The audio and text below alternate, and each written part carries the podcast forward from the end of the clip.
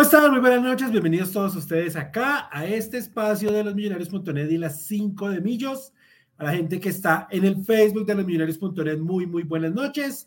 A la gente que está en el YouTube de los millonarios.net y las 5 de millos, no olviden suscribirse, activar la campanita de notificaciones y darle manita arriba a este video.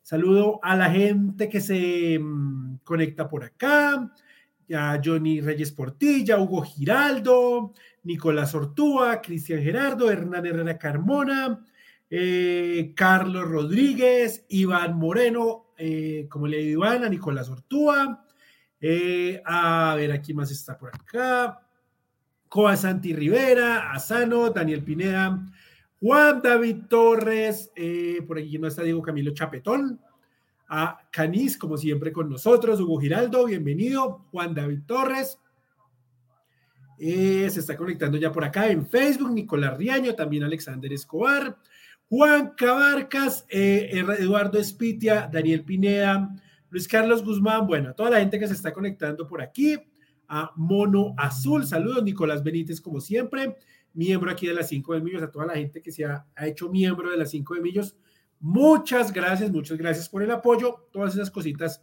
sirven para aquí, seguir al pie del cañón, para viajar a acompañar a ver a Millonarios. Esos seis mil pesitos suman un montón, no creo. Entonces, muchas gracias a toda la gente que se, que se sigue haciendo miembro aquí de las cinco de Millos. Juan José García, saludos desde Zipaquirá, Edilberto Padilla, bueno, a toda la gente, muy buenas noches. Víctor Hugo Salazar desde Paul Spring, Paul Springs, el norte de Florida. Hugo Giraldo, eh, Osvaldo Rodríguez, Víctor Hugo Salazar, David García, bueno a toda la gente, muchas gracias. También desde WAG Australia, como siempre, Eduardo Uruena. Eh, entramos en materia, vamos a calificar el partido del sábado y luego vamos a hacer previa del partido de defensa y justicia. ¿Listo? Eh, entonces, primero saludo a mi compañera Xiomara Aguilar. ¿Qué hubo, Xiomi? ¿Qué más?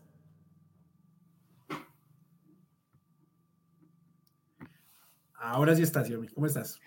Hola Mauro y a todos bienvenidos a un espacio más de aquí de las 5 de Millos. Bien, estoy súper gomosa. Me acaba de llegar paquete de la tienda de Millonarios y soy la persona más feliz del mundo. Se nota, se nota que te llegó paquete de la tienda de Millonarios. ¿Qué más te llegó? ¿Qué más pediste? Pedí la rompevientos, pedí el fleece, la polo azul oscura y la camiseta oficial. Y todo.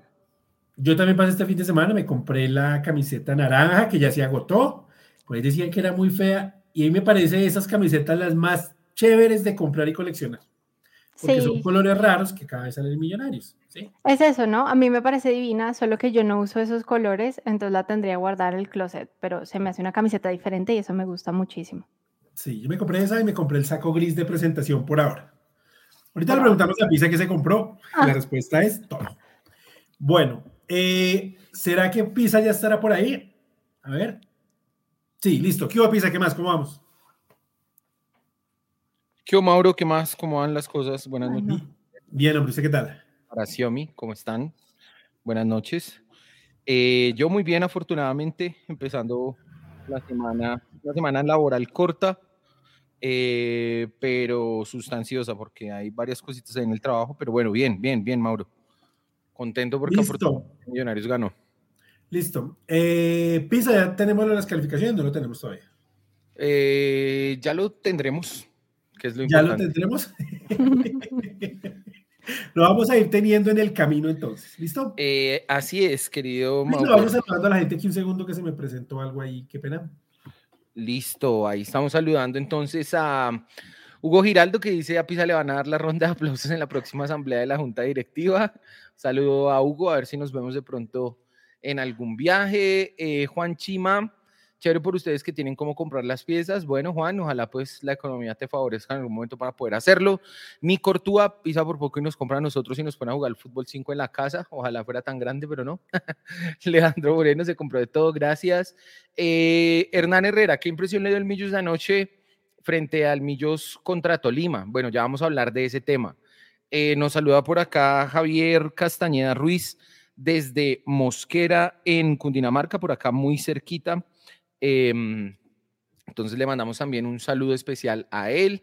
Dice por acá Nico Salgado, hola a todos. Miguel Mora, buenas noches muchachos. Dice Gerson, envidia de la mala, sí, hombre. Uh, pesado, pesado. Bueno, eh, Daniel Pineda, saludos desde Chía. Mateo Gómez haciendo trabajos y viendo las 5 de millos. Eh, nos saluda Norbey Peralta desde Usme. Desde Usme. Em, también nos saluda, a ver, por acá, desde Cincelejo Sucre en Colombia. Un saludo muy especial. Vamos, mi embajador querido. Un saludo para Ludis del Carmen Bertel Rocha. Un saludo muy especial. Demian, los convocados de Millonarios para mañana en la Sudamericana, toda la pesada. Bueno, ahorita vamos a hablar ahí del tema. Desde La Esmeralda nos saludan, desde Soacha, desde Boston, en Massachusetts, el amigo Iván Rojas, dice Sebastián Infante, saludos desde Soacha, saliendo de Bogotá, bienaventurados los que se van de paseo, hermano, porque no, todos, no todos podemos, unos nos gastamos la plata en ropa. Lisa, eh, ¿podemos empezar a calificar? Sí, señor. Sí. Listo, entonces el primero creo que es Álvaro Montero, ¿no? Sí, así es. El primero será Álvaro Montero. En instantes estaremos hablando acerca de Álvaro Montero. Ya va. Bueno, Muy bien. Pero que es que tengo que abrir el archivo, solo eso. Bueno, ok. La gente puede empezar a calificar acá a Montero, ¿listo? Mientras tanto, pues vamos empezando a, a, ver cuánto le da. Eh, Xiomara, empieza tú. ¿Cuánto Montero partido del sábado la victoria de Millonarios frente a Bucaramanga? Eh, yo contra el Bucaramanga le voy a dar un 7. Creo que es de estos partidos, una vez más que Montero no es tan relevante, que, pero Montero siempre es bueno verlo y, creo que organizando como líder es importante para estos partidos. No fue muy destacado, desafortunadamente, por eso no le doy más tal vez, pero para mí es un 7. No sé, desafortunadamente o afortunadamente, sí, la verdad, y no, no, me, no me defino porque yo creo que es bueno cuando el, no le llegan mucho al arquero, pero también es bueno eh, cuando el arquero aparece. Entonces, yo creo que sí, también estoy de acuerdo con esa calificación que das. 7, 7. 7.5 sería lo mío. La gente le da 7.5 Pisa. Pisa también se queda con el 7.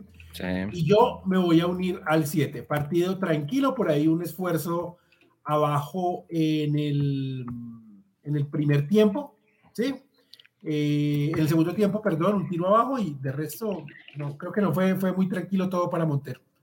No, no tuvo mayores afugias. Para un 7-2 pisa en total. 7.2, listo, ya le pongo la calificación, permítame un segundito.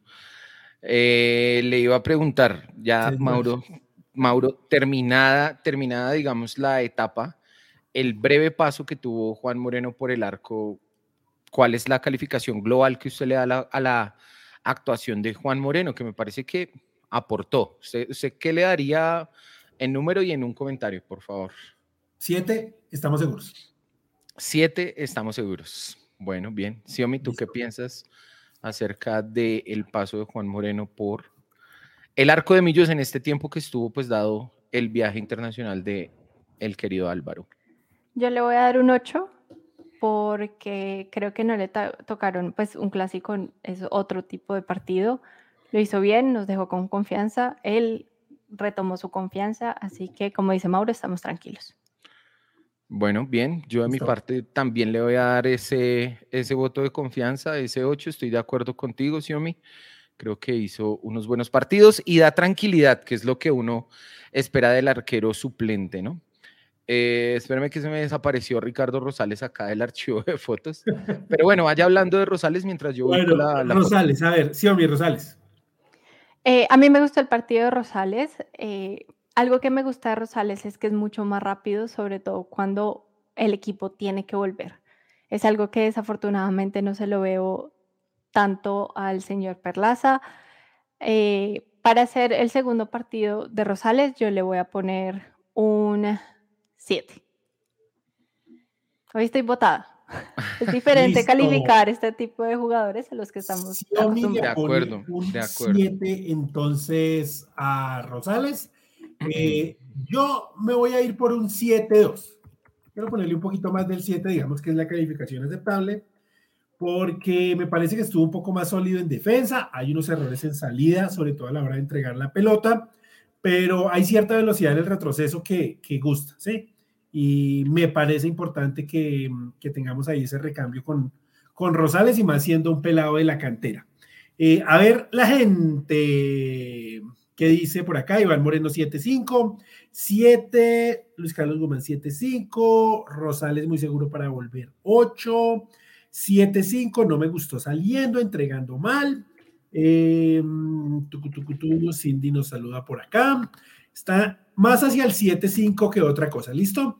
Entonces, 7-5 la gente para Rosales. ¿Pisa usted cuánto? 7-5. Yo le voy a dar a Rosales un 7. Parece que hizo un buen partido, que no, no brilló por, digamos, sus errores o sus falencias, sino que estuvo aplicadito ahí en esa banda. Eh, y yo creo, Mauro, que es importante, Mauro Xiaomi, que es importante empezar a construir todas las posiciones del campo desde el aspecto defensivo. Una vez el aspecto defensivo esté bien aceitado, esté funcionando bien, ya se puede pues dar el paso más adelante a la fase ofensiva. Entonces, me gustó, yo creo que en lo defensivo estuvo bien y por eso le doy esa calificación de 7. Ya le ha dicho 7. 7, para 7, dos Rosales también pisa. Listo, permítame entonces. No lo estamos viendo en pantalla, pero yo sé que ya está ahí porque estoy viendo por aquí. ¿Cómo así que no lo estamos viendo? No, no lo estoy viendo en pantalla, no está saliendo pisa. Mm, pero un momento. Yo tampoco. Ya le corrijo ahí el tema, permítame entonces. Hoy, la, hoy, hay, hoy producción con fallas. Sí, sí, sí. Pero es raro dice que no aparezca ahí, ¿no? Sí. Porque yo sí lo estoy viendo acá en el detrás de cámara. Ah, mira, ahí está. Ahí estuvo siempre. Eh. Listo. No, listo, ahí está, ahí está. Ahí Bueno. está Ricardo Rosales. Bueno, Pisa, Eh, entonces 7-2. ¿Con quién seguimos, Pisa? con el central por derecha que tuvimos para este partido, que fue Alex Moreno Paz, querido Mauro.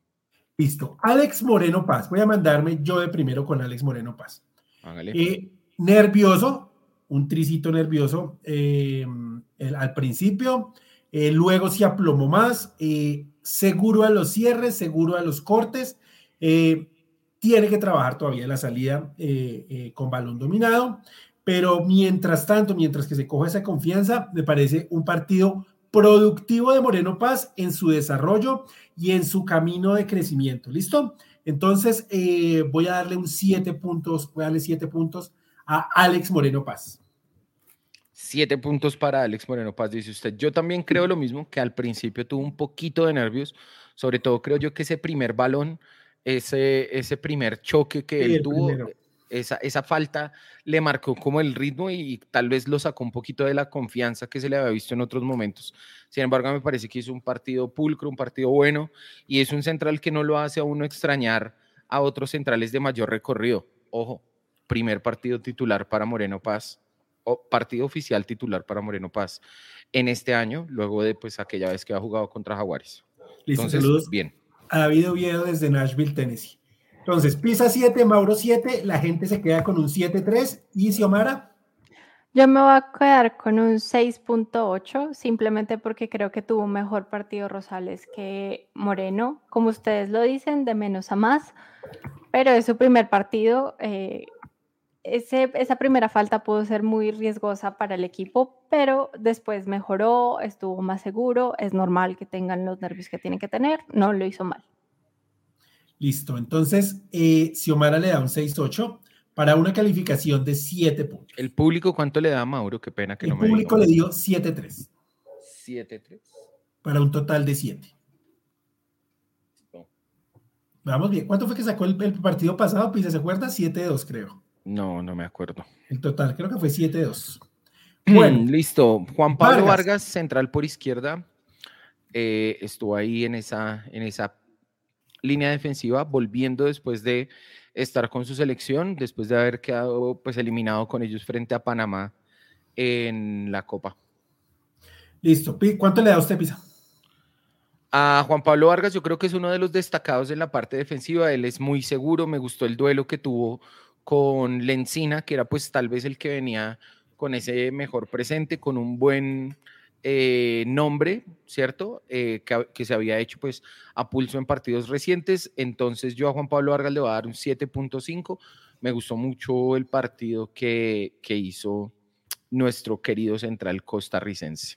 Se sumo al 7.5, controló al Encina, buena salida de balón, orden y tranquilidad en la saga posterior. 7.5 también para mí, 7.5 Pisa. Y Xiome. Yo le voy a dar un 7.6. Para mí se nota cuando Millonarios tiene a Vargas en el equipo, sobre todo, no solo defensivamente, también en salida, los balones que pone, cómo pone a correr a, a los de más adelante. Así que bienvenido otra vez. Listo. La gente le deja el 8 a Juan Pablo Vargas. Por esto. 7.6, perdón. Sí. Eh, Pisa 7.5, Mauro 7.5 y la gente 8, para un total de 7.7, Pisa. Este, 7.7, este wow. equipo va bien. Esa es una muy buena calificación para este, Juan Pablo Vargas. Este equipo va volando. Sí, va bueno, volando. Y lateral por izquierda, Arias. Eh, lateral por izquierda estuvo el amigo Arias, que se me perdió por acá la imagen, pero bueno, voy, a empezar, voy, a, sí, señor. voy a empezar con Arias.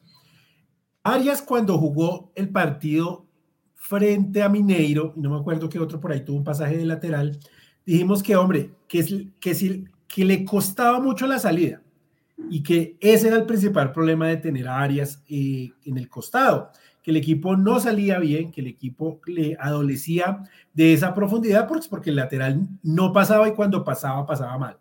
Esta vez pasó bien, con mucha más seguridad, eh, tocando, incluso por ahí una oportunidad pasó por dentro y lo hizo muy bien, eh, entendiéndose con Juber, entendiéndose también cuando Cortés se le tiraba ahí hacia ese lado, o con Cliver Moreno. Eh, entonces, yo, la verdad, sorprendido del partido de Arias, me gustó mucho y por eso le voy a dar un 7-5. Yo le voy a dar 7-5 a Arias. Yo me voy con un 7.3, hoy estoy con los puntos tanto, al parecer. Pero sí me gustó, Mauro, lo que tú dices es totalmente cierto. Pasó ofensivamente, jugó muchísimo mejor, defensivamente lo hizo muy bien. Eh, qué bueno tener áreas en ese lado por si acaso. Eh, ya tenemos varios reemplazos ahí, pero uno de más nunca es sobra, así que lo hizo mucho mejor, un 7.3. La gente le da 7.5. Pisa, ¿cuánto le da usted? Eh, yo le voy a poner al amigo Arias un 6.5. Me parece que todavía para esa función de lateral le hace falta pasar mucho mejor al ataque. Sin embargo, defensivamente lo vi bien, es un líder en la cancha, es un jugador que muestra la experiencia que tiene, pero necesito que pase un poquito mejor al ataque, eh, ganando la raya, haciendo el cambio de ritmo, metiendo un buen centro. 6.5. 6.5. Para un total PISA de 7.2. ¿Cuánto le dio el público, Mauro, perdón? El público le dio 7.5. Ah, 7.5, listo, perdón. 7.5. Para un total de 7.2. Listo, ahí tenemos entonces a Jorge Arias. Muy bien la defensa en este partido. Mauro. Muy bien, Pisa, muy bien, muy, bien el equipo. Creo yo que, puntos bajos, así muy bajos, no van a ver. Pisa, sigamos con Cliver, Moreno. Sí, señor. Cliver, Moreno eh, el volante que estuvo al lado de Steven Vega. A ver, Pisa, ¿cuánto le da usted al de Barranca? A mí el partido de Clear me pareció un partido muy bueno porque es, es, un, es un volante central que entiende muy bien la posición en el sentido de saber cuándo dar el paso hacia adelante y cuándo dar el paso hacia atrás. Tiene también una buena salida con el balón y creo yo que es un buen elemento para tener ahí. Me sorprendió un poco, ahorita hablaremos del tema, pero me sorprendió un poco que no estuviera incluido para los convocados de, de Contradefensa y Justicia. Sin embargo, creo que puede ser pues por la planeación para el partido del fin de semana. Sin embargo, un buen partido de Clear, siete puntos. Siete puntos Pisa. Sí, señor. Yo le voy a dar 7.6. Un poquito más de los buenos que dan 7.5, sumándome al efecto Xiomara. Eh, entonces, eh, de poner 7-6, 7 no sé qué. Bueno, entonces creo que le ayudó mucho a Steven Vega y el gran partido de Vega tiene mucho que ver con el buen trabajo que hizo Cliver Moreno de ayudarlo a, que se juntara, de correr, incluso no, detrás, sino muy pendiente de cómo se estaba comportando Steven Vega para ayudarlo cuando Steven no alcanzó a llegar. Steven empezó de menos y terminó en mucho más. Entonces, eh, muy buen partido para mí de Cleaver y esa pareja del 2021, hombre, tendrá que ser la titular en algún momento de Millonarios. Entonces, 7-6. Sí, señor. ¿Qué dice el público? Ah, sí, mi perdón, sí, dale. Eh, Mauro y Pisa, yo creo que Steven Vega logra destacarse también por la función de este señor. Eh, hace un muy buen partido, también acomodando esa línea, defendiendo. Yo le voy a dar un 7.6 como Mauro. Eh, me encanta ver que estos dos jugadores vuelvan después de una lesión y vayan cogiendo confianza, muy necesarios. Creo que también podemos tener una nómina suplente muy fuerte para lo que se nos viene de aquí en adelante. Eso es lo más importante, tener esa nómina suplente bien aceitadita para lo que viene. Listo, la gente se queda con el 7.5, Pisa. Bueno, 7.5 dice el público. Perfecto. 7.4. Se le puso, ¿cuánto, cuánto diste, Xiaomi? Perdóname. 7.6. Ah, listo, para un 7.4. Muy bien, muy bien. Bien también ahí por Cliver Moreno. Ahora vamos a el regreso, Mauro, después de, un año Me tocó, me tocó acá hacer maromas para encontrar una foto de Steven Vega jugando, porque no la teníamos hace rato. Entonces acá tenemos esta foto de mayor del año pasado, 2022, 1, primera fecha contra Envigado en el parque, eh, ¿cómo se llama? Polideportivo Sur. Eh, pero bueno, eh, Steven Vega, que era ahí el gran retorno a la nómina de Millonarios. ¿Cómo lo vio usted, Mauro? No empieza usted, Pisa. Eh, bueno, Steven Vega, a mí me parece que obviamente todavía le falta ritmo, es muy entendible que su nivel en lo deportivo, en lo futbolístico, no esté al tope todavía. es algo normal, la para fue muy larga la lesión es pues muy dura y es una lesión que, que es complicada la recuperación. Yo entiendo desde, ese, desde esa perspectiva que empezó de muy menos a más, ¿cierto? Empezó suave, flojo, lento y se fue metiendo cada vez más en el partido. Creo que por ahí un par de patadas que le dieron lo, lo trajeron al mundo real, lo trajeron a la realidad otra vez del fútbol competitivo y de ese choque tan fuerte.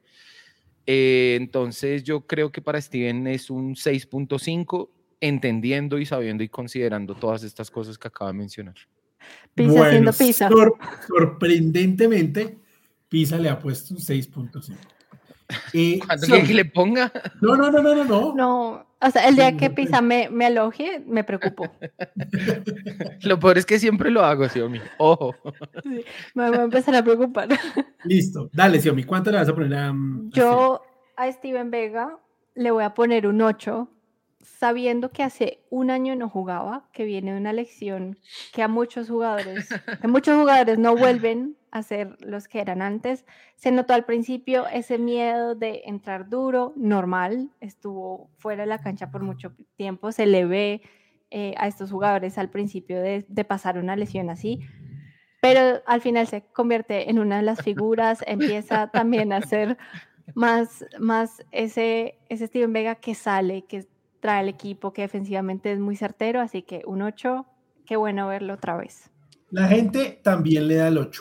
Yo le voy a dar el 7.6, sobre todo por la segunda parte, que me parece que fue un sostén del equipo en la segunda parte. Eh, supo correr la cancha, me asustó mucho cuando el 14 se le metió ese patadón que yo dije, Dios mío, no puede ser que otra vez se vaya a lesionar. Eh, pero el segundo tiempo fue el Steven Vega de siempre, como si nunca se hubiera ido. Para mí, muy bien Steven Vega, sobre todo en la segunda parte, repito, y por eso le voy a dar el 7-6. Sí le conté que el 14 jugó con ellos en Millonarios. Sí, sí, sí, usted me, contó ahí. Era, era George Becerra que él, él era de la misma sub-20 de, de, ellos. Eh, Mauro, yo creo que, perdóname, algo que hay que aclarar aquí es todo lo que pasó con lo del gol después de la celebración y sea que haya esa ley o no, porque él sale y entra después de la cancha, el hecho de que haya tenido, estado pendiente de esos detalles es tan importante, sí, porque es necesario, uno nunca sabe. Pisa, el público le deja el 8 para un total de 7.53, de 7.5, perdón. Listo, 7.5. Perdón, perdón, perdón. Perdón, pero para mí la figura del partido no fue Steven Vega. Eh, Juber Quiñones, ahora, ¿o quiere a Guerra? No, no, Juber, Juber, Juber está bien. Juber, listo. Juber, que eh, estuvo por izquierda en este partido. Quiero la gente que vote por Juber Quiñones, que es muy cuestionado, muy cuestionado por todo, sobre todo. Ese es el tema. Por lo disparejo de sus rendimientos. Entonces, a ver, por acá. Pero ni eh, siquiera Mauro el disparejo entre partido y partido, sino dentro del mismo partido. O sea, dentro de los mini partidos del partido. 7-5, 8-5, 7. En este momento va como el 8, 7, 8, 8, 5, 7, 5, 8, 5, 8, 5. Vamos, 8. Vamos a dejarle al amigo Juber que la gente le pone un 8-3. ¿Listo, Pisa? Bueno, 8-3, listo. yo le voy a poner, yo me voy a jugar ahí primero, voy a poner mis cartas. Y para mí el partido de Juber es uno de 6.5. Le voy a decir por qué 6.5. Porque el primer tiempo de Juber es 5 puntos, el segundo es 8 puntos. Haciendo un promedio me da 6.5. El primer tiempo era flojo. Yo en la mitad del tiempo estaba pensando que sería bueno cambiarlo y meter de pronto a Beckham para buscar algo diferente por la banda izquierda. Eh, pero después de que entró Luis Carlos Ruiz, creo que también se aclaró un poquito ese frente de ataque, se aclaró un poquito el juego y Juber fue muy importante para la victoria de Millonarios participando eh, de buena manera en los dos goles. Entonces, bueno, o sea, en el primero le, anota, le hacen el penal y en el segundo, pues es el, el quien la empuja. Entonces, terminó como figura del partido, 6.5 para mí. Yo no, yo no he apuntado las, las calificaciones de todos, pero así en la cabeza Pisa va a dejar un equipo, si fuera solo Pisa, el equipo está por debajo de los siete puntos. Por debajo de los siete puntos. Pisa, ahí lo decían en los comentarios, ese profesor que se ve súper buena gente, que te trata súper bien y de la nada, tinte raja. Bueno, eh, yo le voy a poner a... que si me va a hacer quitar el internet, que 5-9 para mí, que qué mamera, perdón, los quiero mucho. Siete puntos. Para mí, Juber jugó un buen segundo tiempo. Y en el primer tiempo no es que lo hiciera mal, lo que pasa es que hacía la mitad del trabajo, porque él retrocedía, ayudaba a marcar por la izquierda, contenía, nunca se quedaba colgado en las jugadas, no se desorganizaba. Toda esa parte no táctica que la tienen que hacer, porque les recuerdo, un jugador en promedio tiene el balón entre dos y tres minutos. Quiere decir que los otros 90 minutos tiene que hacer alguna clase de trabajo y también hay que evaluárselo por eso. Eh, pero en el segundo tiempo apareció más, la tocó más, se metió más en el ritmo del juego, sobre todo atacando, y eso es muy importante. ¿sí? Y, quiero abonarle que está intentando jugar para el equipo, no saltó el remate chimbo que soltaba siempre, que nos hacía desesperar. Entonces, muy bien por, por y por eso le voy a poner siete puntos. Xiaomi, ¿cuánto? Yo también estoy de acuerdo con, con, Mauro en los siete puntos. Ojo, yo también califico de acuerdo al contexto y a cuántos partidos han jugado. No es lo mismo calificar a Steven Vega, que tiene un partidazo y es el primero que juega, a un Juber que ya ha tenido un proceso y varias actuaciones durante el semestre. Me gustó lo que vi en el segundo tiempo. Tenemos siempre este problema, tanto con Juber como con Guerra, y es la inconsistencia. No sabemos qué versión del jugador vamos a tener hasta que saltan a la cancha y tal vez hasta el segundo tiempo.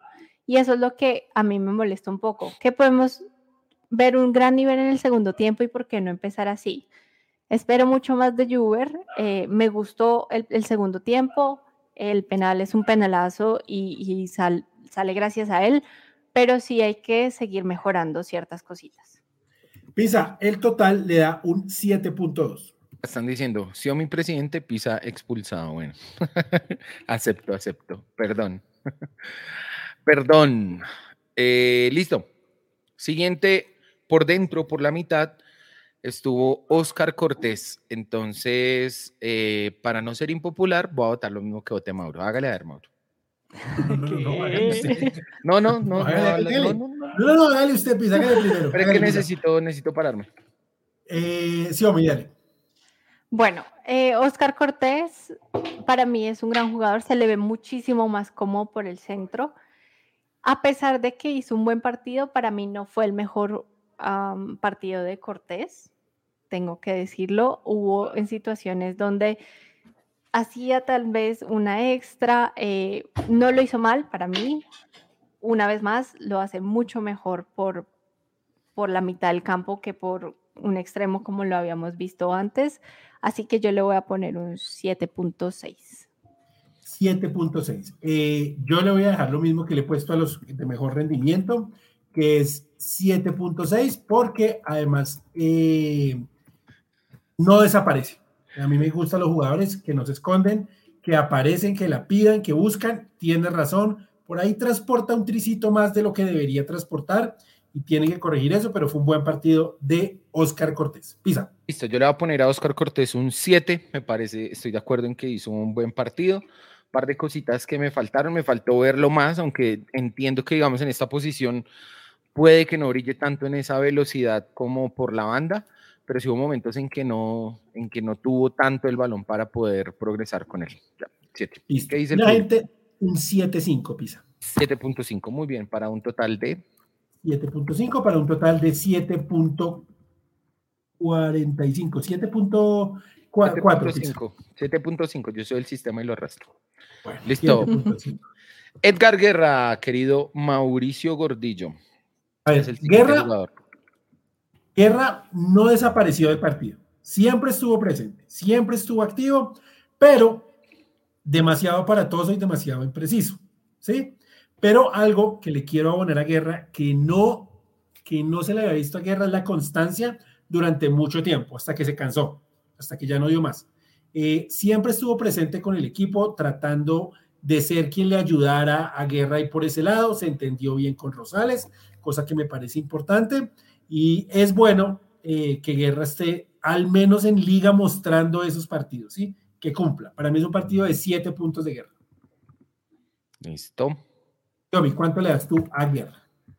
A mí me gustó mucho más el partido de Guerra, a pesar de que ha tenido muchas oportunidades. Eh, se le ve el talento, se le vio muchísimo más como con Rosales. Para mí es un partido de 6.8.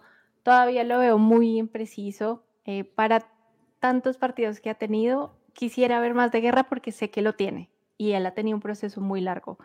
Eh, pero me gusta también que se vaya tomando confianza, que vaya mejorando y esperemos que los minutos que se le vienen lo haga mejor. La Pisa le da un, la, Pisa, la gente le da un 7, Pisa, ¿cuánto le da usted? Vale, si a mí le diste, ¿cuánto, perdón? 6.8. 6.8. Listo, Mauro, yo le voy a dar a Guerra un 7 también, parece que hizo un buen partido y me alegra que esté levantando ese nivel para que pueda aportar eh, en el equipo, bien sea suplente o titular. Creo que ha venido haciendo buenos partidos recientemente en los momentos que ha entrado y eso es lo que creo que él necesita y obviamente Millonarios necesita un poco más de consistencia dentro del partido y entre partidos también, de partido a partido. Eh, está pues levantando un poco su nivel y eso es buena noticia. Isa, eso le da un 7. Sí. En total. Listo, listo. Vale, muy bien. 7 en total. Sí está viendo ahí la pantalla, ¿no? Sí, sí, sí, ahí está muy bien. Ah, listo, vale. Entonces ahora vamos hacia adelante, un pasito adelante, para hablar de Ramiro Brochero, delantero titular que tuvo Millonarios en este partido contra el Atlético Bucaramanga. Mejor, mejor, mucho mejor. Un cambio del cielo a la tierra desde el vamos. Eh, además que ellos jugaron harto tiempo con Cortés, alcanzaron a jugar, Pisa o no jugaron. No recuerdo. Eh, no, no. No. ¿Con Oscar no jugaron el año pasado? Yo creo que hay que hacer una jugada. No. ¿No? No. Bueno, eh, entonces, eh, me parece que se empezó entendiendo con él y con Guerra, ¿sí? Los movimientos, aguantó mejor, tocó mejor de paredes, eh, ese remate que se va por encimita, me gusta que ha tenido la personalidad de pegarle ahí al arco, otros dirían, no, pudo conducir un poco más adelante, pero pues se nota que le hace mucha falta el juego, le hace mucha falta jugar, tener ritmo, tener partidos. Eh, yo le voy a dejar un 6-8, Pisa. 6.8 le da Mauricio Gordillo al amigo Brochero. Eh, sí. ¿Pisa usted? ¿Cuánto le da? Ah, no, yo le voy a dar a Brochero un 7. Me parece que estuvo mucho más inmiscuido en el circuito de ataque. Parece que es un jugador que, mm, a ver, que tuvo la entrega, ¿cierto? Para estar ahí buscando esos espacios, para estar buscando la pelota y para apoyar defensivamente a Millonarios desde la parte de adelante. Defienden 11, atacan 11. Eh, y bueno, yo creo que, que mejoró frente a lo visto en el clásico. Creo que le falta un poco más eh, de oportunidades tal vez para poder sumar minutos y anotar algún gol que ya le dé la tranquilidad para seguir en ese proceso que él lleva. Sí, Omi, ¿cuánto le das tú? Yo también me voy a ir con un 6.8. Para mí mejoró bastante de lo que le veíamos a Brochero. Creo que tuvo más personalidad, se le vio muchísimo más suelto, mucho más tranquilo. Me gustó ese remate que ustedes dicen porque también podemos ver algo diferente de Brochero, tal vez una pegada que tiene la personalidad para hacerlo. Em, así que nada, hay que seguir esperando. Todavía no sé, no lo puedo leer también. Espero bastante de él, pero todavía no me ha dado como todo lo que necesito para saber qué tan buen jugador es. Pero ojalá se le abra el, el arco pronto y de ahí en adelante solo vaya para arriba. Listo, la gente le da 6.5, Xiaomi le dice 6.8, ¿cierto? Sí. Para un total PISA de 6.8. Ahora, el único que no ha estado por encima de 7. Eh, listo, vale. Seguimos con el único suplente calificable que es Luis Carlos Ruiz. Los otros jugaron menos de 20 minutos, entonces no, no hay calificación para ello. Además, no cometieron ningún horror ni hicieron algo que digamos, uy, que es superlativo, aunque debo decir que Dewar y, y Paredes entraron bien al juego. Bueno, Luis Carlos Ruiz. Siomi, a ver, empecemos contigo. ¿Cuánto le das a Luis Carlos Ruiz? Para mí es otra de las figuras porque entró muy bien y teniendo en cuenta que hace dos meses no jugaba, que también él tuvo al principio una para total hasta que salieron sus resultados. me gustó bastante, entró, conectó, entró como si hubiese jugado un partido hace ocho días. Eh, me alegra mucho pues su retorno porque llega y anota. O sea, no hay nada mejor para un delantero que eso. Así que yo le voy a dar un 7.8. 7.8 le da Xiomara. Yo le voy a dar el 8, porque fueron 28 minutos a tope, haciendo jugar al equipo, marcando gol, poniendo el, colocando el pase del penalti, ayudando en la jugada del segundo gol. A tope, muy buenos minutos de Luis Carlos Ruiz, que además volvía toda la parte emotiva de lo que le había pasado y todo el tema. Pues hombre, muy bien por Luis Carlos, 8 puntos. Pisa yo le voy a dar un 7.5 a Luisca. Me alegra muchísimo su regreso, me alegra que haya aportado con gol eh, y que haya estado inmiscuido en la jugada del segundo. Creo que todavía le falta ritmo para pulir esa motricidad eh, que tal vez está un poco tiesa por el tiempo que no estuvo jugando. Al principio tuvo un par de jugaditas como, mm, como muy imprecisas, pero, pero es buena noticia tenerlo y bien que haya marcado. 7.5. Listo. Pisa, la gente también le deja el 8 mm, para un 7.8. 7.8. Listo, perfecto. Bueno, y nos queda faltando el profe Gamero. Eh, de calificación. Eh, a ver, ah, casi tapa el penalti el arquero de Millonarios. Gana Brasil 1-0 a Colombia. Eh, Pisa, Gamero, no, hermano, mire. Yo quiero, eh, no, ah, pensé que me estaba diciendo a mí, me llama. Yo quiero darle buena la calificación a Gamero, pero me traigo el partido de Ibagué y ahí es donde me caliento y, le quiero bajar. Porque eh, entendiendo la diferencia de los rivales, entendiendo lo complicado que era el partido de Ibagué, hay. Eh, hay estilo de juego, hay eh, unas bases principales de juego que Millonarios no debe cambiar sin importar el sistema que tenga. No importa. Dos delanteros, un volante, tres volantes, extremos, no extremos, laterales que salgan en línea de tres. Hay cosas que Millonarios no tiene que perder y que ha conseguido ya por dos años. Y es un fútbol propositivo. Es la presión arriba constante. ¿sí? Es no jugar pegado al arco de Montero no tirar los balones de punta para arriba. Y eso lo pudo mostrar ayer Millonarios con el equipo muleto. Creo yo, uno pensaría que es más fácil mostrarlo con el equipo titular que con el muleto. Eh, pero lo de ayer fue bueno, me gustó que le haya puesto a Vega desde el principio. Eh, el tema de haber puesto a Brochero de titular me parece un espaldarazo al jugador. Chévere el manejo de grupo que le está dando el profe Gamero. Voy a darle 7.5, Pisa. Listo, 7.5, eh, vale. Ya le pongo acá, permítame. Y su merced, ¿cuánto le da al profe Gamero? Yo al profe Gamero le voy a hacer un reconocimiento en este partido, porque como acá estamos calificando contra Bucaramanga y no contra el Tolima, le va a poner un 8.5 al profe Gamero. Para mí esta es una demostración clara del el buen trabajo que se ha venido haciendo no solo con el equipo titular, con el primer equipo, con la primera línea, sino también con todos los jugadores que hacen parte de la plantilla y de la nómina de Millonarios.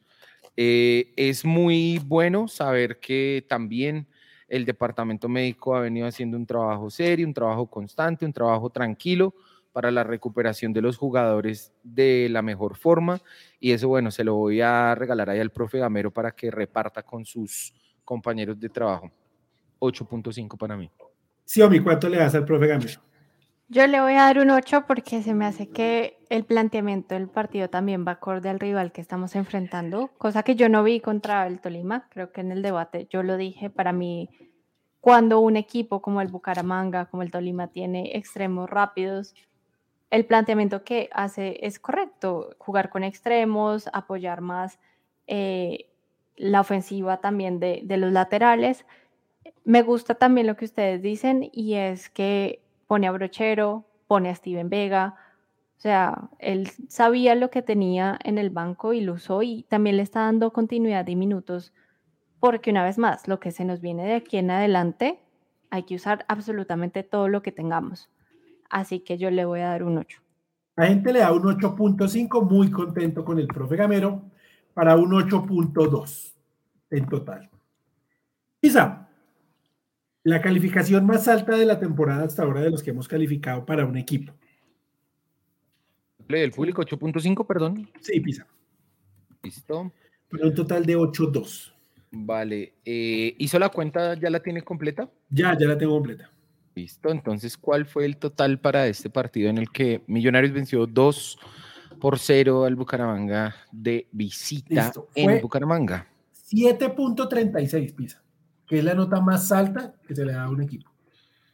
Y yo creo que es meritorio, es merecido. es meritorio. Es merecido. Yo la verdad, yo la verdad, desde la convocatoria, en la previa, eh, más allá, digamos, del optimismo normal que uno tiene, yo pensaba que tal vez si este equipo conseguía un empate, estaba bien. Eh, y aún así, pues nos regalaron esta victoria 2 por 0, lo cual pues es una muy buena noticia y una gran alegría y somos líderes. Y, Yo por mí le hubiera puesto 6.5. ¿Y qué?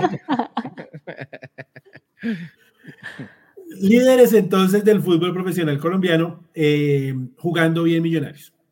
Eh, y dando señas de que el equipo titular, los que tienen que responder en esas situaciones, se pueden concentrar en eso y que este equipo puede responder en lo que falta del torneo para conseguir la clasificación. Muy buena renta, son 21 puntos. Para lo que se viene, yo no creo que se va a calificar con más de 30 puntos, no creo. Veo muy bajito al octavo, veo muy bajito los puntajes y de pronto hasta con 30 y una diferencia de goles se puede clasificar. Eh, Pisa, cambio de tercio. ¿Listo? Vamos a hablar ahora del partido de mañana.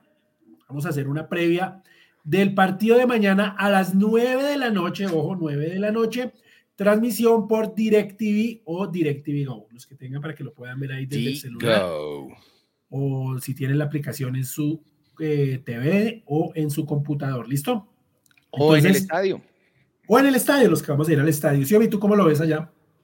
Eh, yo lo tengo Jack Sparrow roja directa. No, es una cosa argentina, que es por donde veo todos los partidos de la Liga Argentina y como ah, ¿tienes como todos los. IPTV? ¿Tienes una, una IPTV o...?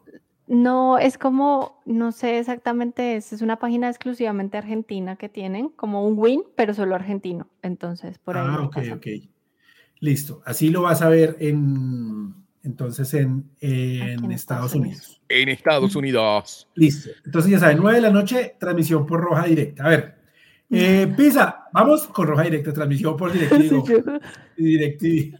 Roja eh. directa, no, no, no roja directa, no, no Jack Sparrow. Venga, Pisa, eh, a ver, sensaciones del partido de mañana. Sensaciones del partido de mañana. Millonarios eh, recibió de su propio plantel, pero de esos jugadores que no juegan tanto, un gran espaldarazo, dándoles la tranquilidad para que dejen todo en la cancha mañana y se cumpla, digamos, con tranquilidad el proceso de recuperación ya para el partido del fin de semana. No hay, digamos, ahí ninguna preocupación en ese sentido, porque afortunadamente los suplentes están funcionando bien para que los titulares solo se enfoquen y solo piensen en la Copa Sudamericana y pues en cuando tengan que entrar a aportar en la liga. Ese yo creo que es el primer mensaje, es muy claro, es muy bueno.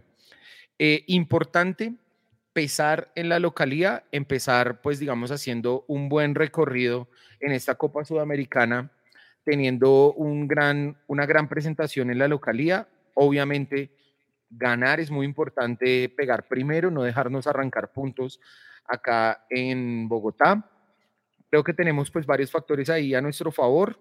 Eh, pues creo yo el, principal, el tema como más intangible dentro de todo el marco del partido, el tema de la, altura. Entonces, eh, pues intentar ahogar al rival y jugar bien desde el minuto cero, porque pues tenemos que estar a la altura de esta copa.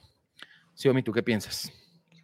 Se viene un rival que lo que yo he visto en la Liga Argentina no es un rival fácil, es un rival que del cual no sé qué esperar mañana porque todos los partidos que yo le he visto a defensa son muy, muy, muy ofensivos. O sea, no es un, equipo que se sale a defender, no es un equipo que sale a esperar. Eh, fue un equipo que le impactó a un Boca en Argentina, es un equipo que ha hecho una buena temporada.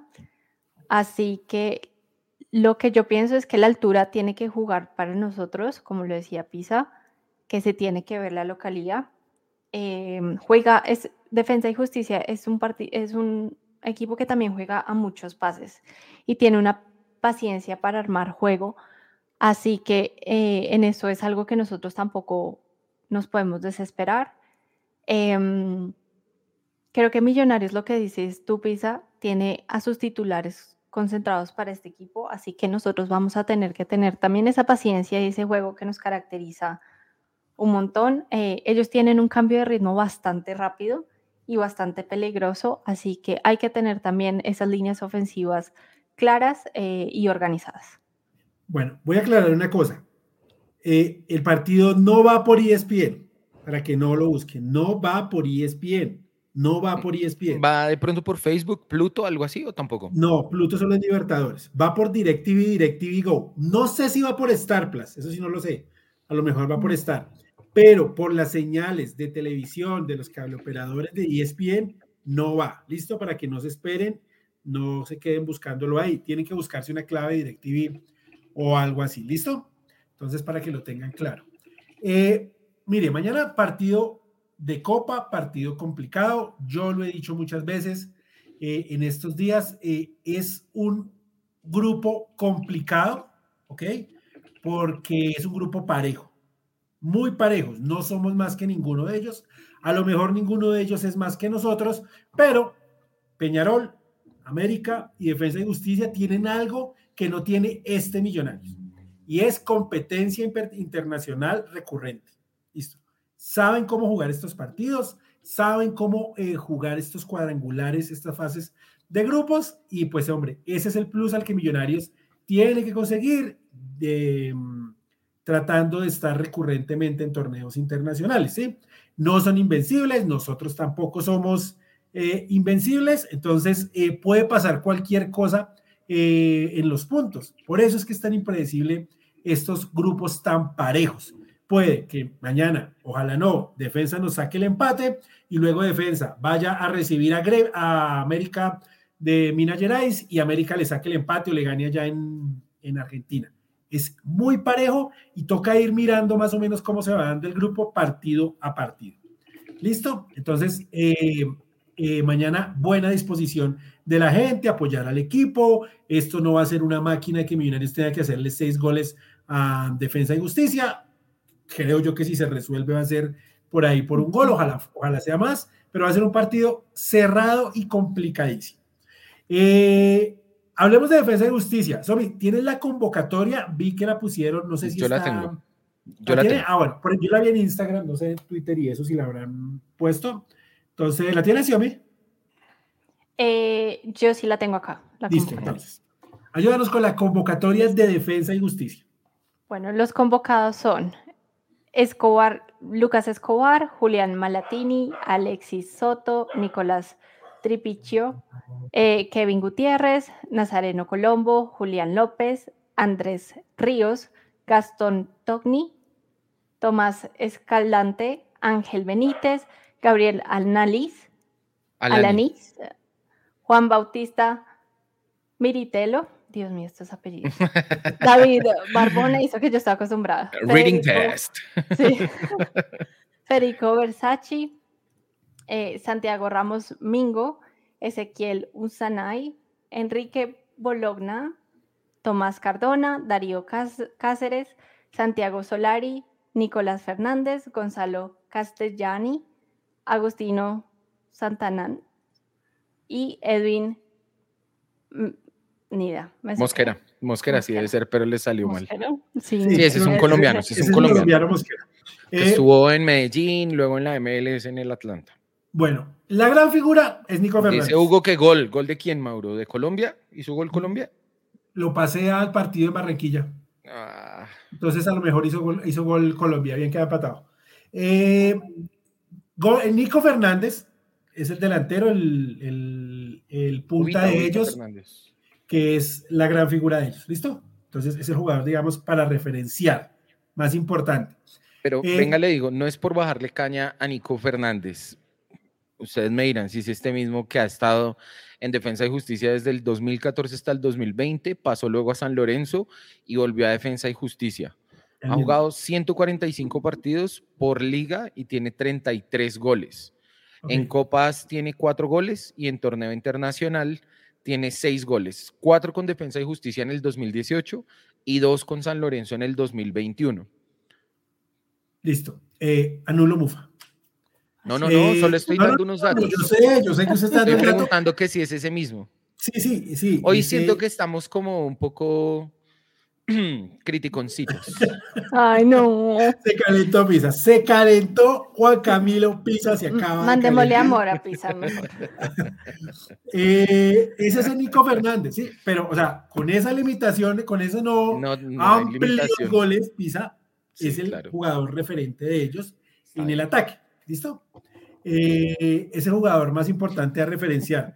Eh, ¿Quién es Ubita? Que por aquí Juan Nicolás. esta- Ubita Fernández. Ah, bueno, Ubita Fernández. Ubita Listo. Fernández es él. Eh, Pisa, formación espejo. Tiene la última formación. Yo tengo aquí la de Boca. ¿Sí? Usted tiene la que jugó contra Vélez, Pisa. Sí, sí la tengo. ¿Usted el partido fin? Eh, no, no lo vi porque no lo pude encontrar en, en las plataformas. No, no lo pude ver. no lo Ah, pude ver. ok, ok. Solo vi que el resultado final fue 0-0, una 0-0. expulsión para Vélez. Sí. A ver, yo voy a decir la de, la de Boca y usted y vamos mirando, ¿listo? Bueno, usted listo. pone la de Vélez, que Bueno. en teoría pues puede ser igual diferente. A ver, Voy a buscar. el arquero es Unzaín, que Sí. es el mismo arquero. El- la defensa creo que es la misma para todo lado. Santana. Colombo, Cardona y Soto. Santana, Colombo, Cardona, Soto. Sí. Listo, esa no cambia, ¿listo? Los Eh, tres del ver, fondo, Santana. Colombo, Cardona, terminaron con amarilla. Listo. Colombo, mucho más lento que Cardona. El izquierdo es un poco más veloz que Colombo. ¿Listo? Pero son defensas argentinos, fuertes, recios. ¿Listo?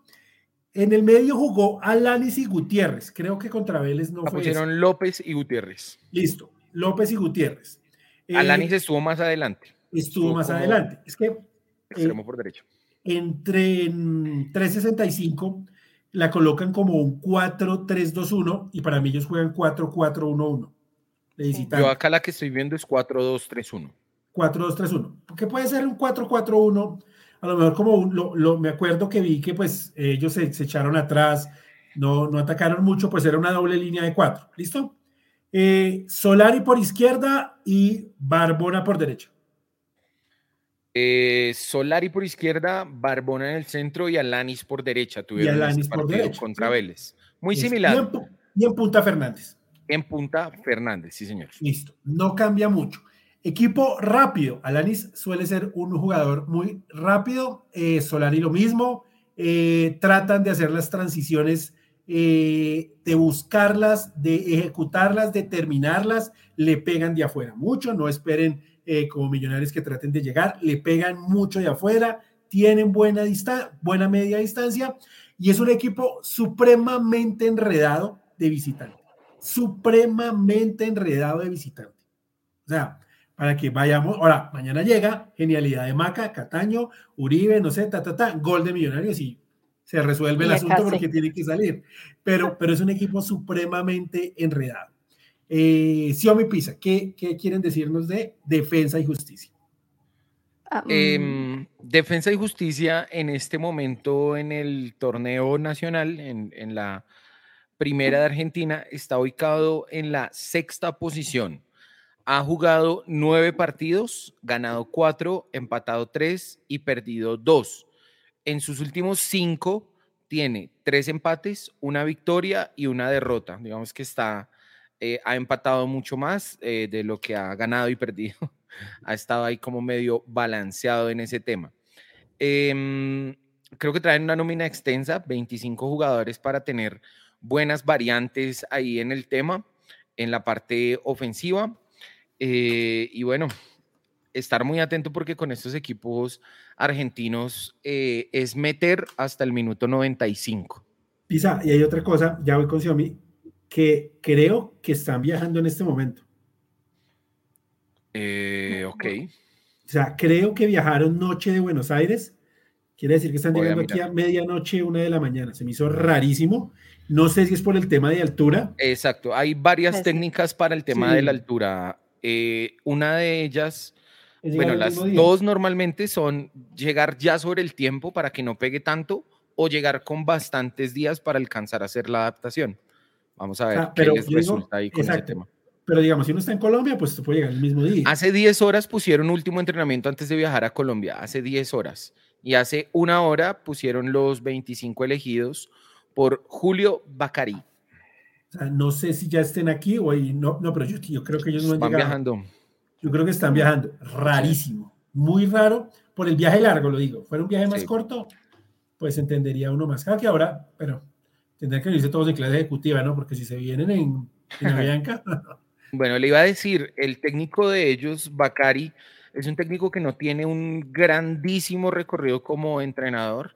Apenas, Sí. digamos que va cumpliendo sus primeras temporadas. Estuvo con Vélez en el 22, luego pasó a Defensa y Justicia en el 22 y en el 23. Sin embargo, em, es uno de los eh, alumnos, de los consentidos tal vez, de Bielsa.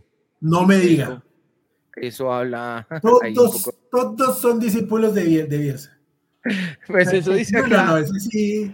Hombre, qué cantidad de discípulos, ¿eh? Los discípulos de los Era discípulos. videoanalista en el Athletic Club para Marcelo Bielsa y estuvo también eh, en el cuerpo técnico de Gabriel Heinze en Godoy Cruz en el 2015. Venga, alguien que esté viendo el partido en Barranquilla, ¿por qué lo pararon? ¿Por el humo de las bengalas o, o que el partido está suspendido en este momento? Pero quiero saber la razón. Bueno, entonces, porque lo tengo aquí en silencio. Eh, entonces, otro discípulo de Bielsa, sí, pero no es que tenga así gran nombre, la verdad, nunca lo he escuchado. No, la verdad, de nuevo, es un técnico que viene apenas haciendo sus primeras carreras y como usted me dijo ahorita, anuló Mufa. No, no que no tiene No, recorrido. no, no, yo no, estoy no, no, diciendo, yo- no estoy esa es la figura de no sé qué, no. No, yo nunca dije esa es la figura. Yo dije, acá están los datos de la figura de Defensa y Justicia. Va a llegar usted calientico ahorita para que Lucho le saque el mal genio. En los Millonarios Radio, No, a las no. 9 de la noche en los Millonarios.net Radio, sí, efectivamente por las bengalas. Eh, en los millonarios vuelvo un tipo zen. 9 de la noche en los Millonarios.net Radio por los Millonarios.net. Eh, sí, amigo, algo que nos quieras decir de defensa y justicia. ¿Qué te Eh, Mauro, y- casa? ¿Qué consejos? Nada, ¿no? Y pues no, aquí me dicen, o sea, apenas salió el grupo, me hicieron cara de, está parejo. Afortunadamente tengo alguien en casa que se ve todos los partidos de fútbol habidos y para ver. Estamos hablando de lío. Así que, sí, claro, es argentino, Lío. Muy bien, Entonces, muy bien. eh, Lío me ha recomendado que sí, es un, es un es un equipo que es parecido a Millonarios, es un equipo muy paciente, que no va a salir a desesperarse, que va a salir a, jugar, a tocar la pelota, que tiene una muy buena distancia, eh, que también es, es organizado cuanto en defensa y tiene esas salidas rápidas que es, es, una sorpresa mañana si las hacen por el tema de la altura siempre. Eh, yo creo que es bastante peligroso en el cambio de ritmo también. Y ahí es cuando Millonarios tiene que, una vez más, ser paciente, ser organizado. Eh, va a ser un partido interesante porque yo los veo muy de, igual, pero tenemos que aprovechar, uno, la altura, dos, la localidad, tres, la gente. Eh, es un partido de, de suramericana, cualquier cosa puede pasar, pero para mí Defensa y Justicia también tiene eso, que es un, es un equipo muy físico. Me preocupa porque cuando Millonarios se enfrenta con equipos físicos tiende como a no tener tanto la pelota, a no ser ese Millonarios organizado y tranquilo. Entonces ese es un punto que me preocupa un poquito, pero es un equipo que ya tiene experiencia en estas copas, así que hay que salirle a jugar y a no dejar que esos roces nos, nos impacten tanto. Clave los duelos individuales, clave es tratar de que eh, las faltas, eh, ellos empiecen a cometer falta, falta, llenarlos de amarillas, que no tengan oportunidad y al final, por si el partido se complica, eh, recurrir a la falta. Eh, ojo con el juego aéreo. Ya sabemos que pues, en Argentina son mucho más potentes de lo que podemos ser aquí en Colombia. Y la recomendación de siempre, hay que aprovechar la primera que tengamos. Sí. La primera que tengamos, ojalá la podamos mandar adentro para llenarnos de confianza y además para soltarle un poquito la responsabilidad a ellos, que no se tengan que agrupar tanto atrás, que salgan y que hagan algo más por el partido, que seguramente no lo van a hacer desde el vamos, le van a dar la responsabilidad a Millonarios y ahí es donde nos toca aprovechar. ¿Listo? Señor, yo creo, Mauro, que Millonarios últimamente en Bogotá, sobre todo, ha hecho buenos partidos en las copas. En el, el año pasado, el partido contra Em, los brasileños fue bueno acá en Bogotá. El partido contra Católica acá en Bogotá fue bueno, se corrigió lo que se había hecho allá en Ecuador. Eh, y ahorita el partido contra Mineiro acá en Bogotá fue tal vez más parejo que allá. Más parejo, pero no más fue parejo que allá. No fue mal.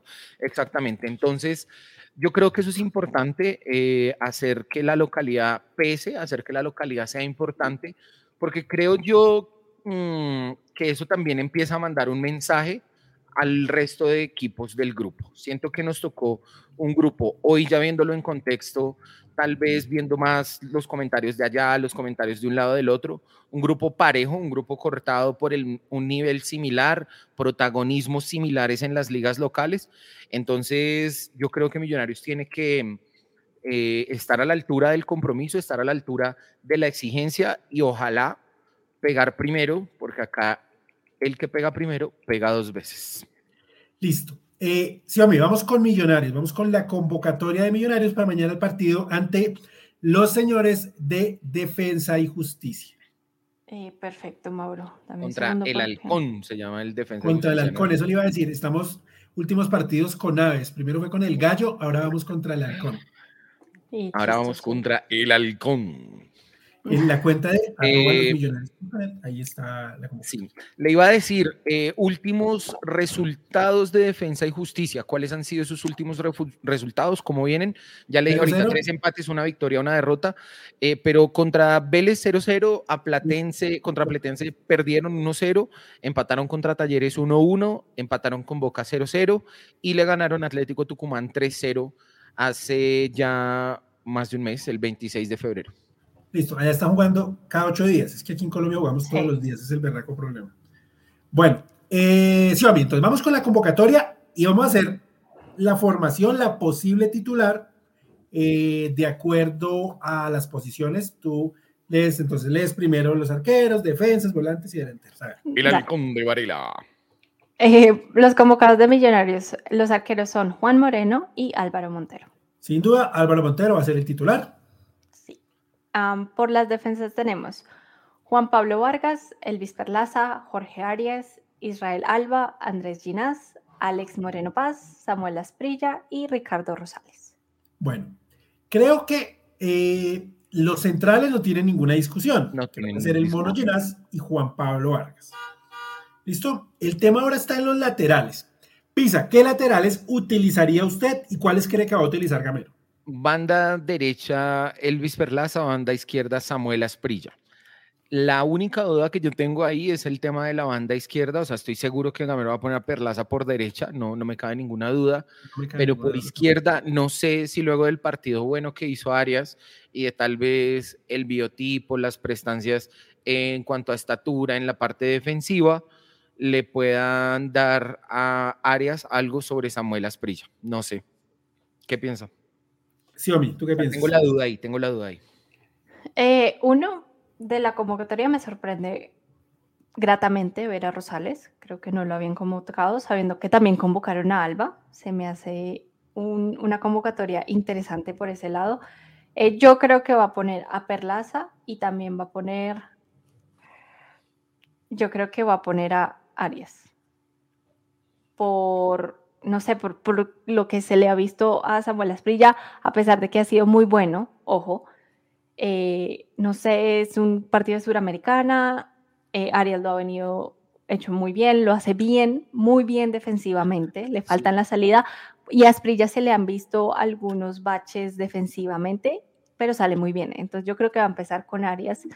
eh, pero a mí me gustaría que empezara con Asprilla para tener ese, esa salida por el equipo ahí también. Ahí la duda sería de pronto, Mauro Xiomi, si el profe tenía la duda antes de plantear el partido contra Bucaramanga de Arias Asprilla como lateral izquierdo, tal vez no hubiera mandado a Arias contra Es que Bucaramanga para para mí- cansarlo, si lo hubiera Para mí ese es, es Ujú. la, mm, Ajá. es la política Gamero la que me hace dudar. Porque si mandó a Arias, es porque no lo va a tener. en- Uno pensaría que si no mando a Asprilla es porque va a utilizar a Asprilla. ¿sí? A menos que Arias lo haya convencido tanto que pueda decir, no, yo prefiero jugar con Arias, me salió bien y todo el tema. Yo juego con Perlaza y creo que el profe Gamero va a jugar con Perlaza. ¿Listo? Eh, O sea, hay que para tener- usted, Perlaza es el mejor rendimiento de los tres. es el que yo pondría frente a Defensa y Justicia. Porque se va a necesitar algo de experiencia ahí y creo que Perlaza la puede dar. Vamos a ver qué partido tiene Perlaza. Ojalá que el profe Gamero y yo nos arrepintamos de, Vea. de esto, Vea, de la cabeza, que si él anda perfecto de la cabeza, seguro saca el partido adelante y, eh, repito, ahí tenemos algo de experiencia atrás. Y yo al otro lado, o sea, ¿qué, qué queremos ¿qué hacer? piensa, ¿qué piensa de esto que dice acá Juan Tenjo? Si convocó a los tres laterales derechos, es porque el señor Perlaza va por izquierda. No, no creo. No creo. Yo no creo. Yo no, No, creo. acá- Para mí, es que la diferencia acá en la convocatoria es que puede ser muchísimo claro. más amplia. es que puede llevar 21. Entonces, por eso lleva, lleva, lleva, lleva varios. Para Ah. Pero mí, si esto debe traer 25. para mí, Pisa va a jugar Asprilla. Asprilla, ok. Para mí, el descanso que le dieron es porque Asprilla va a jugar. Además, Millonarios necesita eh, cómo abrir las bandas y seguramente por izquierda la va a ayudar a abrir el señor Asprilla. Eh, eh, y Arias va a tenerlo ahí como en recambio. Yo jugaría con Asprilla y creo que va con Asprilla. Bueno, bien, listo, bien. Listo, Entonces, Por acá Henry Murcia nos dice, la titular para él, pero- para Henry, solo hasta los defensas. hasta la defensa, sí, no se me adelante, Henry. Álvaro Montero, Juan Vargas, Ginas, Arias. Ahí Le faltó faltó, el otro un, lateral. faltó un lateral.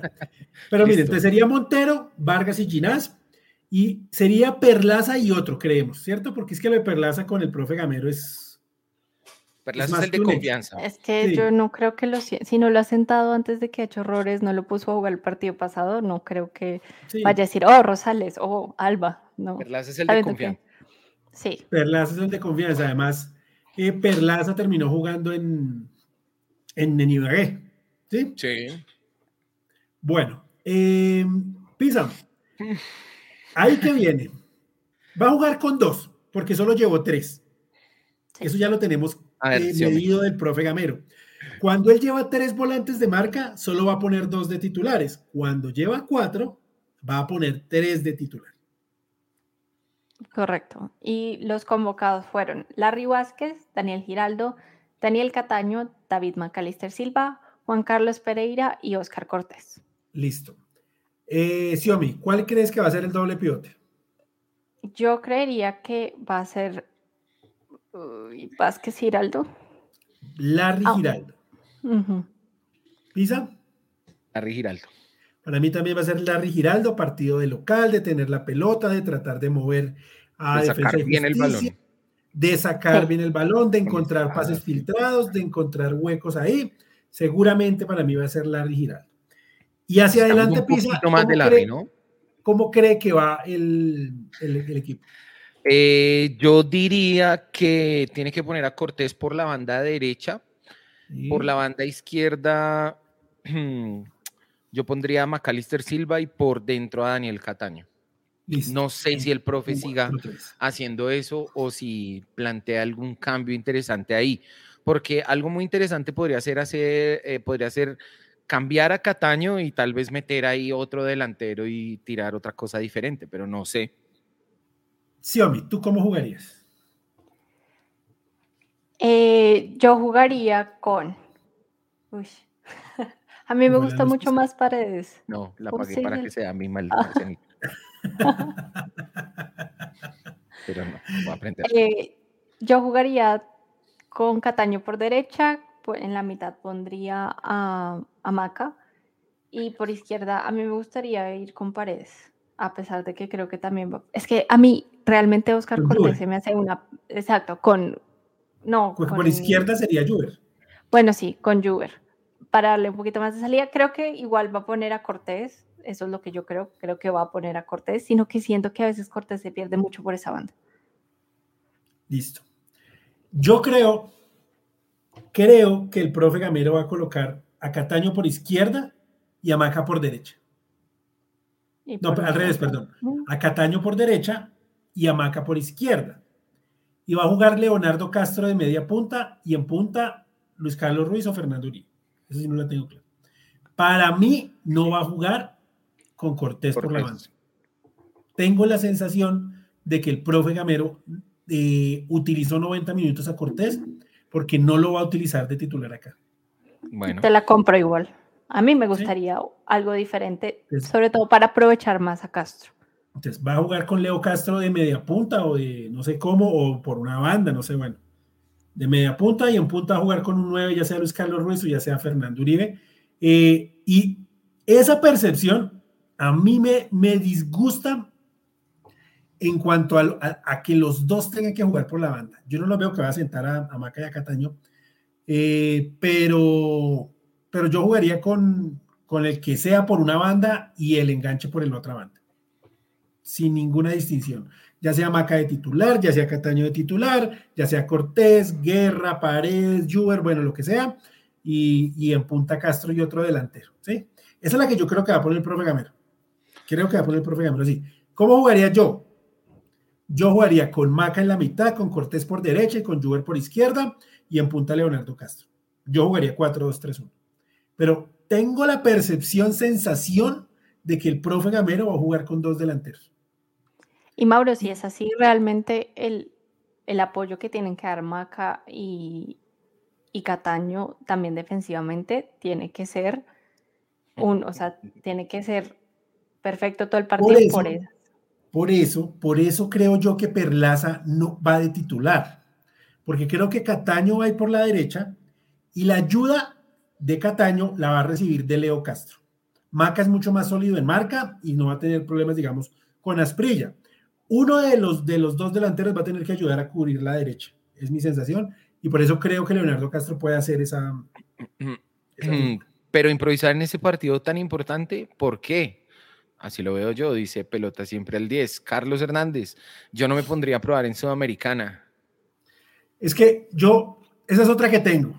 Para mí el profe Gamero se llenó de delanteros porque sabía que no tenía los extremos necesarios y quiso jugar con, de, de otra manera.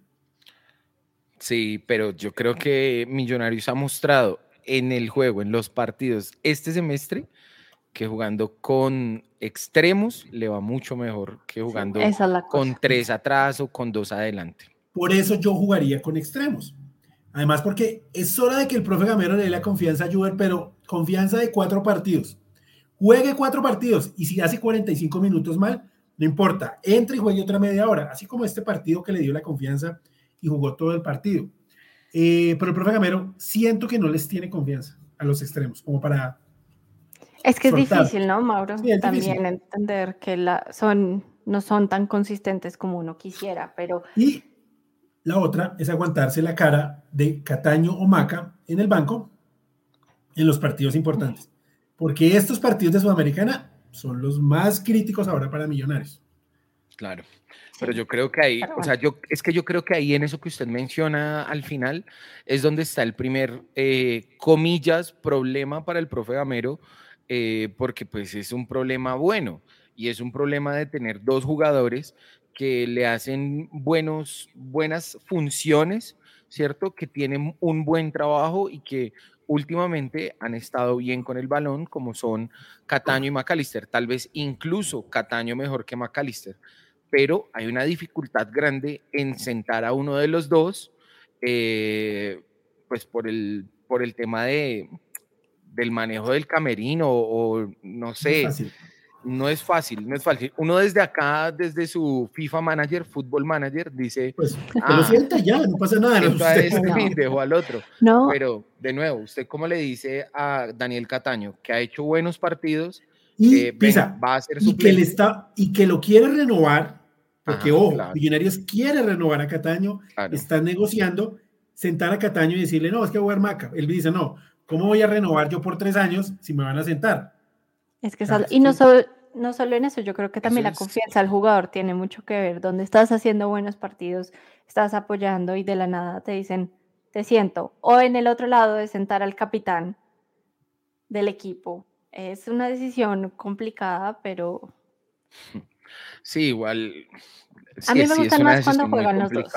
Yo creo que sí deberían intentar jugar los dos y tal vez con dos delanteros, como usted dice. A mí lo que más me gusta o me parece más atractivo de ese Castro Uribe es que son dos jugadores que entienden bien la elaboración de juego, que pueden permutar muy fácil esa posición, como bien lo dicen por acá en el chat, en algún momento lo hacía Cristian Arango con Fernando Uribe, que va un momento Uribe adelante, Arango atrás, otro momento Arango adelante, Uribe atrás, y yo creo que esa movilidad, esa, ese, ese cambio, ese intercambio ahí en los jugadores puede ser bueno eh, con estas variantes en el frente de ataque. Vamos a ver, vamos a ver. Dice acá Miguel Rodríguez, ¿por qué titular Castro? Para mí no se ha ganado ese puesto con sus actuaciones. Es que ahí está el dilema, que este sería un esquema que podría usar mucho más podría potenciarlo, exacto. Exacto, que no está tan solo arriba, pero yo ojo. Tengo, ay no, yo sí tengo una, o sea, totalmente desacuerdo de que hay que buscarle un esquema para que un jugador rinda. no, y esa es la otra. Pero, pero, pero yo creo que eh, él sí tiene volumen de juego, él sí tiene oportunidades de gol. Es más, con Pereira tenía dos oportunidades de gol por partido, metía una. O sea, porque es que Pereira no era que llegaba 30 veces por partido. Está en bajo nivel. Pereira aprovechaba las contras que le quedaban y tenía dos por partido Leo Castro. Ahora, es que ahí es donde, esa es la otra. Ya, ya te dejo. Millonarios 2021 jugaba pegado al arco de Cristian Vargas. ¿Sí? Millonarios se recostaba hacia atrás y contragolpeaba.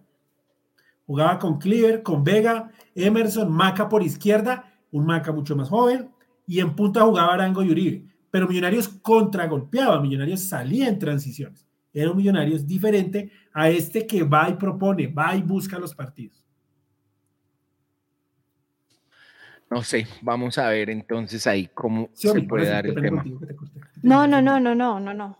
Eh, ya se me olvidó. Yo soy así, soy, soy Dori. listo, listo, eh, Pero es que tal vez es aprovecharlo más, no darle un esquema al jugador, sino también tener otra, otra variante y otro esquema para poder jugar, porque realmente Millonarios tiene muchos jugadores, lo que dices tú.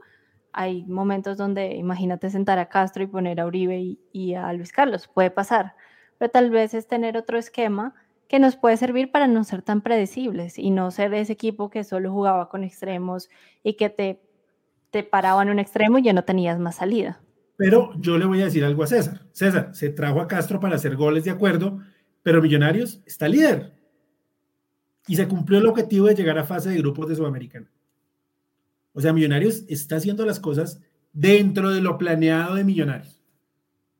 Sí, entonces, no sé qué tan bueno sea, que ese es el punto de Pisa, cambiar ahora para un partido muy importante como el de mañana para que Castro pueda hacer goles. Millonarios tiene 16 goles a favor y el equipo que más tiene goles a favor es Boyacá Chico, que tiene 17 goles. Ahí está, es el, equipo más goleador del FPC. Millonarios hace goles, Millonarios encuentra los goles.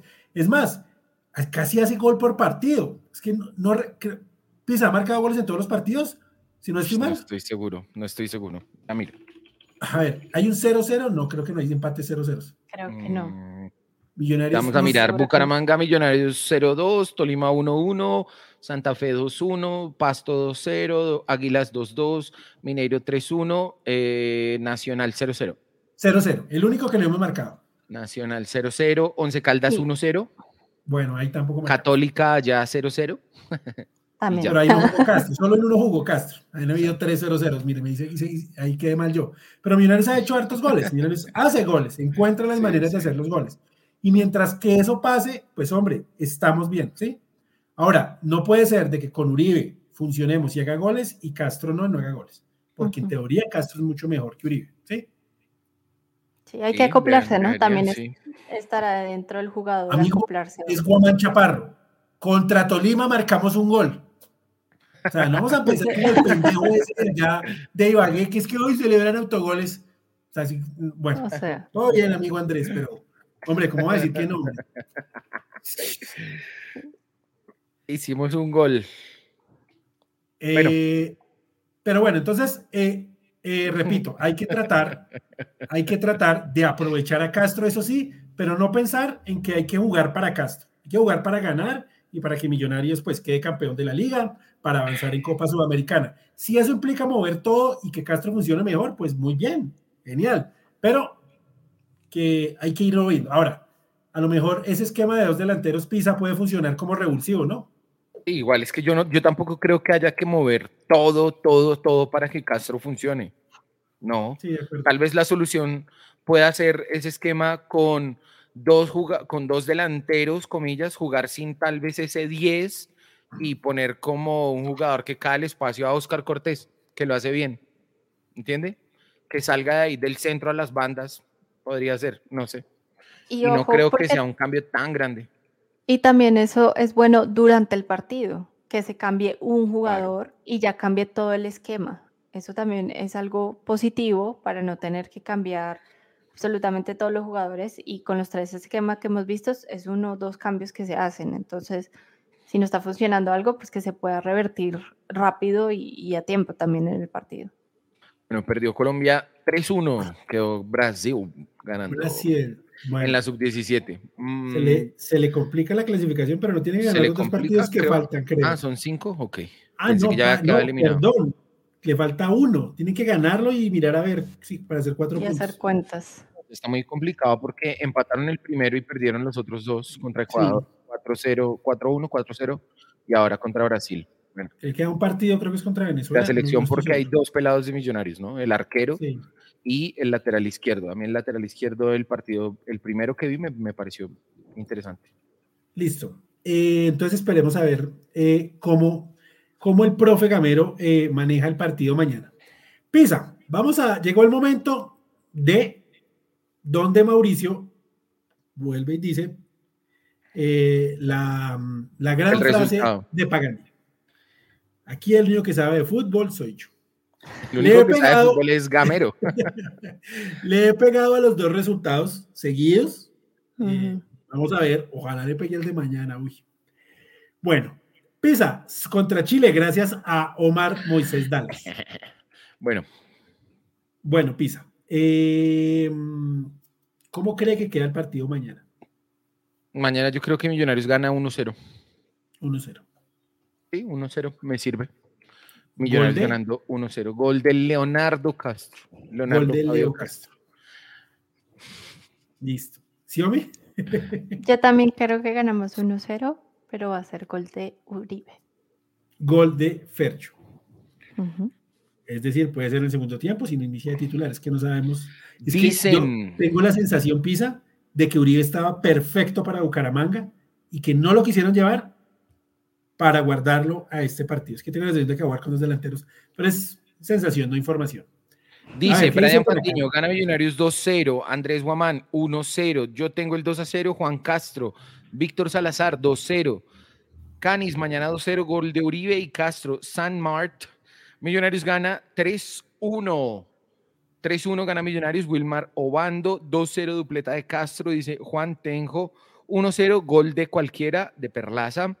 Miguel Rodríguez, 1-0 gol de Cortés, Lean R 1-0, Nicortúa 3-1, Andrés Felipe, gol de Maca, anoten, Víctor Salazar, gol de Maca como siempre en los partidos importantes. Bueno, Mauro. Para mí queda 2-1, goles de Maca y de Leo Castro. 2-1, eh, partido complicado. Y el 1 es de Ubita Fernández, por supuesto, para que se me pueda cobrar en la próxima programa, ¿cierto? No, no, no, no. Y el gol va a ser en el minuto 95. Penal robado. Por el chileno. Nos tocó otra vez el mismo chileno. El mismo chileno. El mismo chileno que nos pusieron frente a Atlético Mineiro. El mismo que dejó quemar tiempo por ese arquero brasilero. Bueno, eh, tenemos mala suerte con los árbitros chilenos. Siempre árbitro chileno, desconfíen porque puede ser un petardazo. Pisa, en dos minutos las embajadoras perdieron otra vez 2-1 esta vez frente a Llaneros. Sí, volvieron a perder las embajadoras. Vi el partido nuevamente. Creo yo que se repiten en los mismos errores de siempre, de tal vez intentar eh, avanzar muy rápido eh, y no elaborar un poquito más. Eh, yo creo que este equipo, si no es que ya está eliminado, está a un paso de estar eliminado de la clasificación a los 8, 8 entre 17 casi que el 50%. Eh, un poco triste el tema ahí, pero bueno, vamos a ver si sucede algo que cambie el rumbo. ¿Sí, a mí algo que decir de las embajadoras? Eh, yo creo que si el equipo masculino tuviera tan bajo rendimiento, hace rato si hubiese revisado después de tres partidos qué está pasando realmente. Eh, creo que tiene que haber un cambio. Es imposible que a veces parece una copia un partido con el otro de los mismos errores, de los mismos cambios que no funcionan, de, de que no se les ve un trabajo realmente a las muchachas. O sea, uno esperaría que ve un partido y sea diferente el siguiente, pero a veces es diferente, pero para peor. Entonces hay que, hay que revisar ahí qué está pasando y cómo se puede mejorar. Se invirtió, se trajeron jugadoras, pero posible que una jugadora como Lina, como Paloma, que vienen de jugar en Racing, ahorita no pueden hacer media cosa en Millonarios. Listo. Para mí el profe Anzola se le acabó el crédito. Se le acabó el crédito. Y si siguen Millonarios, es sencillamente la prueba factible de que a ellos no les interesa si se gana, se pierde o se empata en el equipo femenino y solo lo tienen por la simple obligación de la Conmebol eh, que hace a los equipos que juegan torneos internacionales. Solo por eso. Eh, Pisa, ya nos vemos ahora en los Millonarios. Igual, igual Mauro, yo, yo creo que un cambio de entrenador en el equipo femenino no es lo mismo que en el equipo masculino. Puede llegar a ser más dañino que beneficios, en mi perspectiva. Para mi gusto, Anzola tiene que terminar. ¿Qué le van a dar ese, esta, o sea, cambiarlo ahorita no tiene nada para mí, porque igual en seis meses puede ir un equipo totalmente nuevo. Exacto, y el revulsivo que puede dar un técnico nuevo es diferentísimo en, el, en el fútbol masculino. Yo lo digo es para el siguiente año ya, para mí ah, Anzola. Ya habrá que evaluar. Eh, Xiaomi, que estés bien. Nos vemos entonces la otra semana. Que ganemos. Que ganemos con la esperanza y todo puesto, porque uno ahorita ya empieza a sentir la ansiedad, pero bueno. Ah, eh, nos, vemos, nos vemos el Viernes Santo en la previa. Sí, por supuesto. Por acá no es Semana Santa, así que para mí todo sigue. Ah, verdad, ah, verdad, Pero, ah, les quería dar un dato que para toda la gente que estaba aquí en Estados Unidos hay una aplicación que se llama Fanatis, con Z al final. Ahí pasan todos los partidos libertadores. Esa era, esa era la que yo estaba Entonces, por si no tienen mi aplicación argentina, la pueden ver ahí. Así que. Fanatis. Nos vemos. Chao, que descanses. Un abrazo y un saludo a Lía. Pisa, nos vemos ahora en los Millonarios. Sí, nos vemos ya en dos minuticos. Voy a parar a traer un poquito de agua. Eh, dejamos acá el contador. Las personas que están en su canal, el canal de las 5 de Millos. Los invitamos a que vengan al canal de losmillonarios.net y se unan hoy, o en Twitch también, ahorita lo ponemos en Twitch, que se unan para que escuchen nuestro programa hoy. Vamos a estar con unos panelistas hablando de eh, la actualidad de Millos Mauro. Ya nos vemos. Listo, listo. A toda la gente que estuvo con nosotros, muchas gracias. Esta fueron los cinco y los millonarios.net. Eh, haciendo la prueba del partido de, de, Frente a Defensa y Justicia mañana, fecha 1, Copa Conmebol Sudamericana, 2-1. 2-1 va a ganar mañana Millonarios. Metámosle buena onda y fe. Estamos a las 5 de millos. Chao.